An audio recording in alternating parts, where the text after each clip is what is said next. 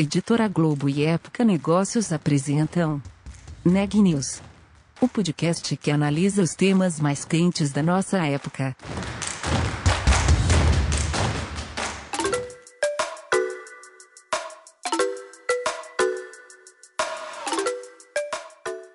Olá, eu sou Marisa Dangil, da Época Negócios, e você está ouvindo mais um episódio do Neg News, nossa série de podcasts sobre como navegar e liderar em tempos de incerteza. Em breve, vamos conseguir comprar pão com criptomoedas? Será que as moedas digitais vão tomar conta do sistema financeiro? Qual o futuro desse tipo de investimento? É sobre isso que o episódio de hoje vai falar. Olá, eu sou a Tamires Vitória da Época Negócios e você está ouvindo mais um episódio do Neg News. Hoje, a nossa convidada é a Jenny Lee, da XP Investimentos. Ela vai conversar com a gente sobre o futuro das moedas digitais e o que é preciso saber antes de investir em criptoativos. Para começar, Jenny, como que você vê hoje em dia o cenário das criptos no mundo? É, esse mercado de, de criptomoedas, acho que né, cresceu muito ao longo desse último ano de 2021. A gente tem visto muito interesse, tanto de investidores uh, de varejo, mas até investidores institucionais também, né, fundos, por exemplo, e o surgimento de vários tipos de produtos diferentes, né, recentemente. Então, realmente, a gente vê essa tendência aí do, do mercado ter crescido bastante. Mas acho que é difícil de dizer o que vai acontecer daqui para frente, porque a gente também teve momentos uh, em que as criptomoedas subiram muito, muito rapidamente e logo depois caíram, né, de uma forma uh, muito expressiva também, né? Então continua sendo um mercado bastante volátil e a gente continua vendo isso em dia a dia, né? A gente vê Bitcoin, por exemplo, tendo variações diárias de né, 5%, que é uma variação é, bem expressiva para investidores. Claro, e a gente vê também muitos governos estão adotando o Bitcoin como moeda oficial. Você acredita que isso é uma tendência? Isso deve continuar acontecendo? Sim, vários, uh, vários governos têm mostrado interesse em entrar nesse mercado de criptomoedas. Uh, né? Inclusive, acho que a China deve ser um dos países mais avançados nessa conversa sobre criar sua própria moeda digital, sua própria moeda virtual, né? Como, como alguns chamam também. Uh, acho que, né, justamente seguindo essa tendência também de interesse que eles veem de investidores sobre esse tipo de, de, de classe de ativos. É, mas acho que do ponto de vista de governos, né, de, de autoridades regulatórias de entrar nesse mercado, seria entrar em um mercado que hoje em dia é desregulado, né, que eles não têm nenhuma supervisão, autoridade em cima disso, e de uma forma que uh, seja controlada ou consiga ser de uma certa forma controlada por eles. Então, uh, a gente tem visto esse interesse, mas eu acho que ainda está muito cedo. Uh, como eu falei, acho que a China é o país mais avançado, mas os outros ainda é muito cedo para a gente ver alguma coisa mais concreta. E você acha que no longo prazo é, as criptomoedas vão invadir todo o sistema financeiro e a gente vai, sei lá, comprar pão com criptomoeda e receber nosso salário em Bitcoin, por exemplo? É, isso já é realidade em poucos lugares, né? A gente teve o El Salvador como um dos países que anunciaram Bitcoin como uma moeda oficial. A gente pode ver essa tendência acontecendo também em outros países menores, talvez que tenham moedas mais fracas, né? O El Salvador é um exemplo, mas ele é uma, assim, acho que ele é um caso muito específico. Uh, ele é um país que já adotou o dólar como moeda oficial e, por sua vez, por consequência disso, ele fica uh, exposto a decisões de política monetária dos Estados Unidos, por exemplo, né, que não leva em conta toda a situação econômica do seu próprio país. Então, ela tinha essa fraqueza, né, de, de, dessa escolha da sua moeda, então, adotando o Bitcoin, ele, acho que é uma tentativa dele se proteger contra, contra isso. A gente pode ver outras tendências também de países menores, com né, países emergentes, com moedas mais fracas ou moedas mais voláteis, é, é, adotando esse tipo de medida. Acho difícil de ver isso em escalas maiores, né, vendo uh, né, países mais envolvidos substituírem suas próprias moedas, uh, principalmente moedas já bem uh, mais fortes, né, euro, dólar, sendo substituídas pela, pela criptomoeda. Uh, a gente também tem algumas conversas recentemente de prefeitos de Miami, Nova York, por exemplo, uh, lá nos Estados Unidos falando sobre receberem salários em criptomoedas ou estimularem esse tipo de uso. Mas eu acho que ainda é cedo é, para falar sobre isso é, de uma forma, né, que ela seja usada de uma forma muito mais geral, né, de, de, realmente fazer parte do nosso dia a dia. E com a popularização do termo, muitas pessoas hoje em dia pensam em investir em cripto. De forma geral, você acha que é uma boa ideia? E quem que deve investir e em qual momento financeiro da vida?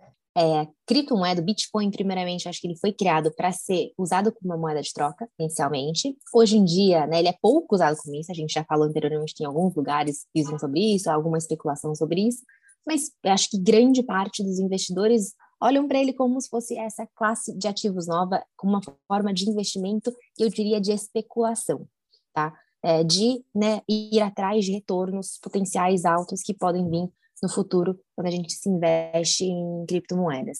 Mas uh, a gente vê que, pelo histórico, as criptomoedas têm uma volatilidade muito alta, né? Então, ela tem oscilações muito fortes diariamente. Uh, né? O próprio Bitcoin, ele já chegou a perder lá em 2017, 2018, mais de 80% do seu valor. Uh, então, ela oscila muito e pode gerar, né, além de retornos muito altos, mas ela também tem potencial de gerar perdas muito expressivas para os seus investidores. Por isso é bem importante é, né, que o investidor tenha isso em mente.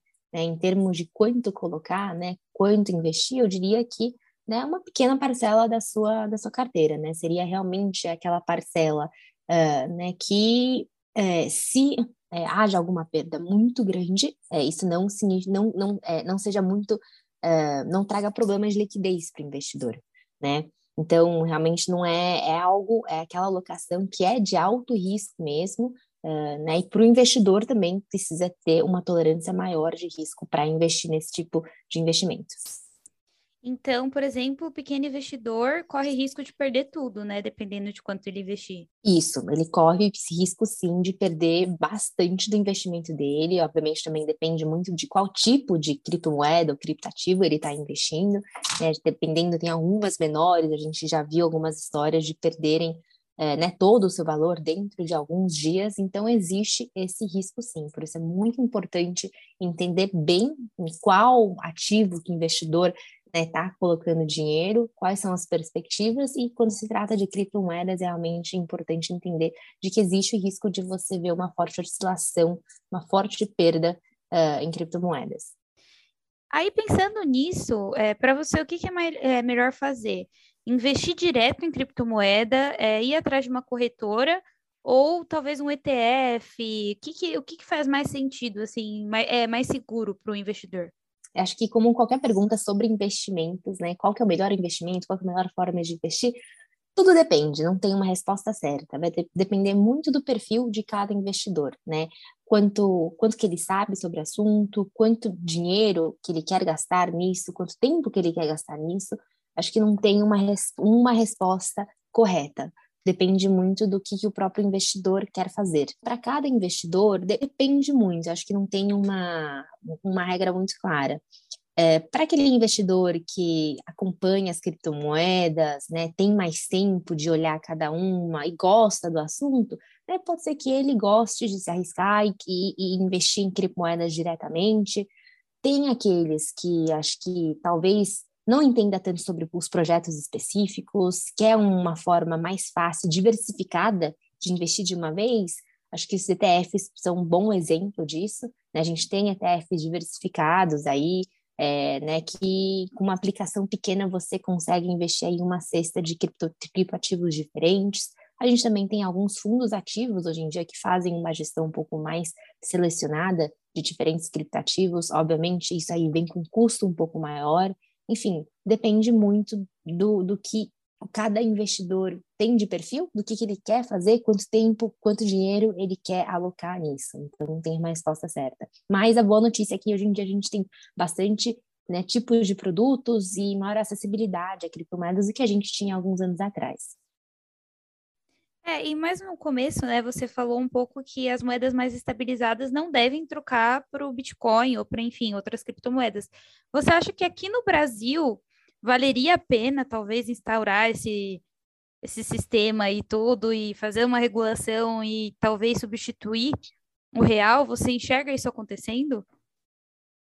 Olha, acho que para mercados em que a gente tem uma moeda estável, bem estabelecida, uh, né, o Brasil ele é até um país emergente que acho que nem é tão estável assim quando a gente compara com, com as moedas mais fortes como o dólar. Mas enfim, né, acho que é, de forma geral, Hoje em dia é muito difícil disso acontecer, né? Dada a volatilidade que, é, que essas criptomoedas têm, né? É, se um dia, né, eu vou usar dólar, né? Que é o que eu, eu normalmente olho, né? Bitcoin, né? Tem dia que ele, ele já chegou a 65 mil dólares por moeda, né? E logo depois caiu para né, quase 40, né? É, depois acho que também já chegou até a bater quase 30, ou seja, já chegou a perder 50% do seu valor em alguns meses. Então, imagina viver com uma moeda que oscila tanto no seu dia a dia. Então, hoje em dia, acho muito difícil de né, a gente usar isso no nosso dia a dia. Pode ser que no futuro é, essas moedas tenham menos volatilidade, mas um futuro um pouco mais distante, tá bom? É, então, talvez a gente possa ver as criptomoedas serem usadas de uma forma mais recorrente é, como transações. Mas eu acho que além de moeda de valor de troca, acho que muitos investidores que, que acompanham esse mercado não estão apenas atrás dela como uma, apenas uma moeda, né? A gente está falando de toda uma tecnologia de blockchain, é, a gente tem diferentes tipos de moedas que têm funções diferentes, que guardam tipos de informações diferentes, que rodam programas, né? São como se fossem mini empresas. Então, é, acho que quando a gente fala de criptomoedas, a gente está falando muito mais do que apenas uma, uma moeda de valor de troca. Eu acho que é isso que é interessante, acho que é isso que é interessante a gente ficar de olho de, né, no desenrolar nos próximos vários anos. É, e muito se fala sobre a segurança das criptomoedas. Você acha que a ameaça hacker é um problema? E no Brasil a gente já ouviu falar de muitos casos de hackers de criptomoedas que acabaram com a economia do usuário. É, o que, que eles podem fazer para se proteger aí? Tem que, que uma camada mais de proteção aí para as criptomoedas? É, realmente, tem essas histórias de alguns investidores que perderam né, esses criptoativos por conta de hackers, falta de segurança cibernética. Primeiro, segurança cibernética acho que é um tema super importante hoje em dia, cada vez mais que a gente fica né, muito mais digitalizado no nosso dia a dia, então vai ser uma pauta importante. É, eu acho que esse surgimento de tipos de né, produtos novos para investir em criptomoedas ajudam a trazer mais segurança, né? Investir em ETFs, por exemplo, ou investir via outros tipos de fundos, eles são, né, você, o investidor acaba não tendo, é, não é dono diretamente de uma criptomoeda, ele tem uma participação aí no retorno, Uh, e aí fica muito da função de você ter um, ter um gestor né, por trás disso que, que consegue uh, né, fazer, uh, fazer a administração dessas criptomoedas, dessas criptomoedas de uma forma muito mais segura. Então, é, ETFs, fundos são uma forma de você conseguir se proteger. Né, escolher corretoras, acho que com boas reputações também ajudam. É, mas como qualquer tipo de investimento é realmente estudar, olhar, entender né, como que você está fazendo para saber a forma mais segura para você, que tenha o melhor custo-benefício para você também. E Jenny, para finalizar e para deixar nossos leitores e nossos ouvintes aí entendendo melhor, investir em criptomoeda é um investimento mais de curto, de médio ou de longo prazo? Olha, depende do investidor. A gente tem esses investidores que acho que grande parte deles hoje em dia estão atrás de retornos altos, né? Então, acho que grande parte eles olham pra, como um investimento de curto prazo para você realizar grandes ganhos. É um tipo de investimento e é uma visão um pouco mais arriscada, na minha opinião, né? Mas a gente também existem os investidores de longo prazo, né? Que estão aí de olho numa valorização bem mais expressiva das criptomoedas ao longo dos próximos vários anos. Né? O Bitcoin, por exemplo, tem toda a história dele ser uh, ter um número limitado de moedas que pode ser gerado ao longo do tempo. A gente, a gente ainda não chegou no potencial, né? E dizem que quando a gente chegar aí no potencial do máximo de, de bitcoins que existem no mercado, a gente pode chegar num, num valor mais estável, que seria o valor final da criptomoeda. Então, tem pessoas, por exemplo, que estão mais de olho nisso, então seria um investimento de longo prazo. Acho que Depende muito. Também tem aqueles que né, não, nem podem também não acreditar que o Bitcoin pode durar por tanto tempo, pode, pode se sustentar. Né? A gente realmente teve, passou por ciclos de altas e baixas muito expressivas, que a gente também pode passar por isso no futuro. Acho que nada garante que a gente não, né, não, não veja perdas significativas que nem a gente já viu no passado. Então, difícil responder essa pergunta, acho que depende do investidor, cada um pode ter prazos diferentes.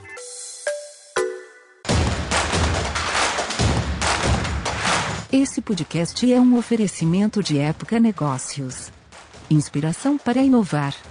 Não deixe de conferir nossos outros podcasts. Presidente Entrevista Presidente. The Office. E os negócios da nossa época. Ouça, acompanhe, compartilhe. Vamos fazer deste podcast o nosso ponto de encontro.